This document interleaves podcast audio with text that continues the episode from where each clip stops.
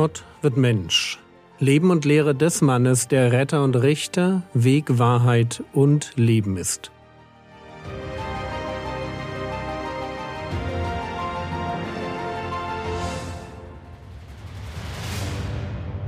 Episode 351 Was den Menschen verunreinigt, Teil 2 wenn wir aus Gottes Perspektive dem Thema Unreinheit nachforschen, dann gilt es Folgendes zu verstehen. Markus Kapitel 7, die Verse 14 bis 17. Und als er die Volksmenge wieder herbeigerufen hatte, sprach er zu ihnen, Hört mich alle und versteht. Da ist nichts, was von außerhalb des Menschen in ihn hineingeht, das ihn verunreinigen kann, sondern was aus dem Menschen herausgeht, das ist es, was den Menschen verunreinigt. Und als er von der Volksmenge weg in ein Haus eintrat, befragten ihn seine Jünger über das Gleichnis. Während die Pharisäer und die Schriftgelehrten einen Fokus auf das Waschen der Hände legen, damit nur ja nichts Unreines in den Menschen hineingelangt, legt Gott selbst einen Fokus auf das, was aus dem Menschen herauskommt. Was ist das Thema hier? Verunreinigung. Für die Pharisäer und Schriftgelehrten war es eine Sünde, mit ungewaschenen Händen zu essen. Wer das tat, der verunreinigte sich vor Gott. Und Jesus sieht genau das ganz anders. Ja, ein Mensch kann sich verunreinigen. Sünde ist eine Realität. Aber nichts, was von außerhalb in einen Menschen hineingeht, kann ihn verunreinigen. Problematisch ist nicht, was ich esse oder ob ich mir vor dem Essen die Hände wasche. Echte Verunreinigung, also echte Sünde, hat mit dem zu tun, was aus mir herauskommt. Und so logisch das für uns heute klingt, die Jünger fragen nach, weil sie ihren Rabbi nicht verstehen. Und der ist ein wenig perplex über so viel Unverständnis. Matthäus 15, die Verse 16 bis 18. Er aber sprach, Seid auch ihr noch unverständig. Begreift ihr nicht, dass alles, was in den Mund hineingeht, in den Bauch geht und in den Abort ausgeworfen wird? Was aber aus dem Mund herausgeht, kommt aus dem Herzen hervor, und das verunreinigt den Menschen. Eigentlich nicht schwer zu verstehen, oder? Essen ist keine Sünde. Natürlich kann man zu viel essen und Völlerei ist sehr wohl eine Sünde, aber egal was ich esse, es geht einfach nur in den Mund, dann in den Bauch und schließlich ins Klo. Wenn es um echte Verunreinigung geht, also um Sünde, dann kann mich Essen nicht verunreinigen. Im Blick auf Sünde ist nicht problematisch, was in den Mund hineingeht, sondern was aus dem Mund herauskommt. Matthäus 15, die Verse 18 bis 20.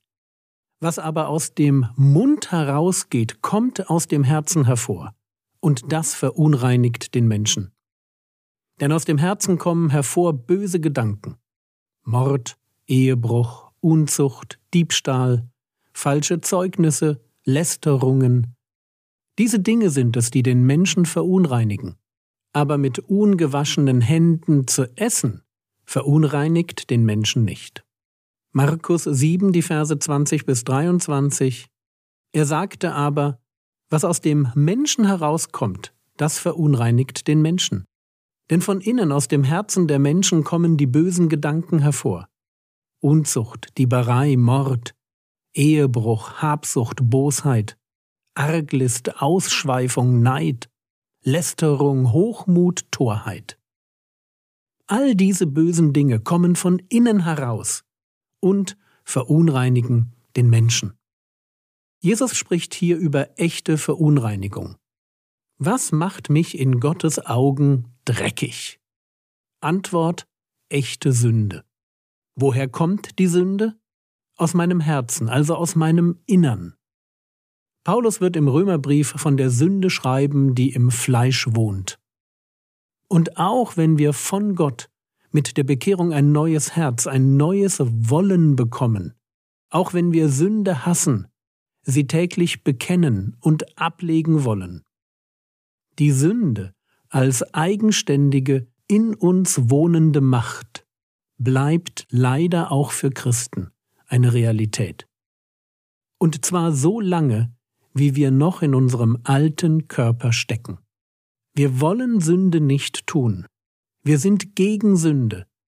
Und doch werden wir immer wieder sündigen. Kommen wir zurück zu Jesus. Was wir hier haben, ist eine Auflistung von Sünden.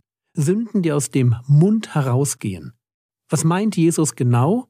Soweit ich das sehe, meint er damit die Worte, die wir sprechen. Und wenn diese Worte die Folge von bösen Gedanken sind, dann verunreinigen sie den Menschen, der sie ausspricht. Dabei können die bösen Gedanken in sehr unterschiedliche Richtungen gehen. Hier noch einmal die einzelnen Bereiche. Mord, Ehebruch, Unzucht, Diebstahl, falsche Zeugnisse, Lästerungen, Habsucht, Bosheit, Arglist, Ausschweifung, Neid, Hochmut und Torheit.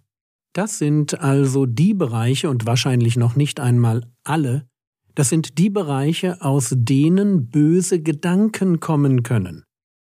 Und aus den bösen Gedanken werden dann böse Worte. Und noch etwas ist wichtig. Während Matthäus die Worte betont, das, was aus dem Mund herauskommt, legt Markus ganz allgemein den Schwerpunkt auf die bösen Dinge, die von innen heraus, aus dem Herzen kommen. Wir sollten uns davor hüten, die bösen Worte zu sehr von den bösen Taten zu trennen.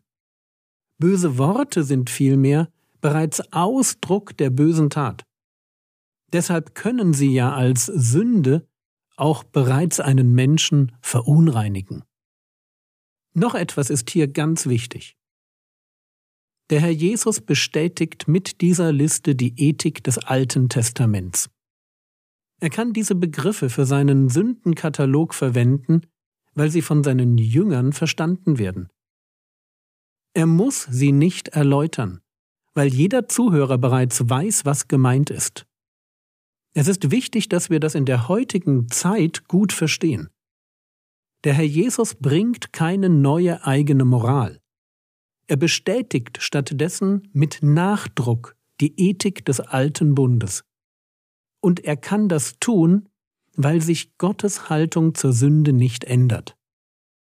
Wenn Jesus also wenig oder kaum etwas über eine bestimmte Sünde sagt, beziehungsweise wenn der Heilige Geist solche Aussagen für nicht überlieferungswürdig hält, dann nicht deshalb, weil sie in Gottes Augen unwichtig wären. Sünden hören nicht dadurch auf, Sünden zu sein, weil der Herr Jesus nichts über sie sagt. Vielmehr kann er die Ethik des Alten Testaments als bekannt voraussetzen. Es reicht ein Stichwort und alle wissen Bescheid. Frage, wie sollen wir als Christen mit so einer Liste umgehen? Paulus schreibt in 1 Timotheus Kapitel 1 Vers 8 Wir wissen aber, dass das Gesetz gut ist, wenn jemand es gesetzmäßig gebraucht. Und dann fährt er fort, dass das Gesetz Sünde aufdeckt. Zuerst einmal dient das Gesetz also dazu, dem Sünder seine Verlorenheit zu offenbaren. Aber es kann natürlich auch uns, die wir durch den Glauben gerettet sind, auch uns zeigen, wie sich Gott ein heiliges Leben vorstellt. Und weil es hier im Text um böse Gedanken geht, die zu bösen Worten und Taten werden, dürfen wir uns fragen, wo sich Mord, Ehebruch, Unzucht, Diebstahl, falsche Zeugnisse, Lästerungen, Habsucht, Bosheit, Arglist, Ausschweifung, Neid, Hochmut und Torheit in unserem Leben wiederfinden. Vielleicht nehmen wir uns einfach in der nächsten Episode noch ein wenig Zeit dafür, die einzelnen Sünden genauer unter die Lupe zu nehmen.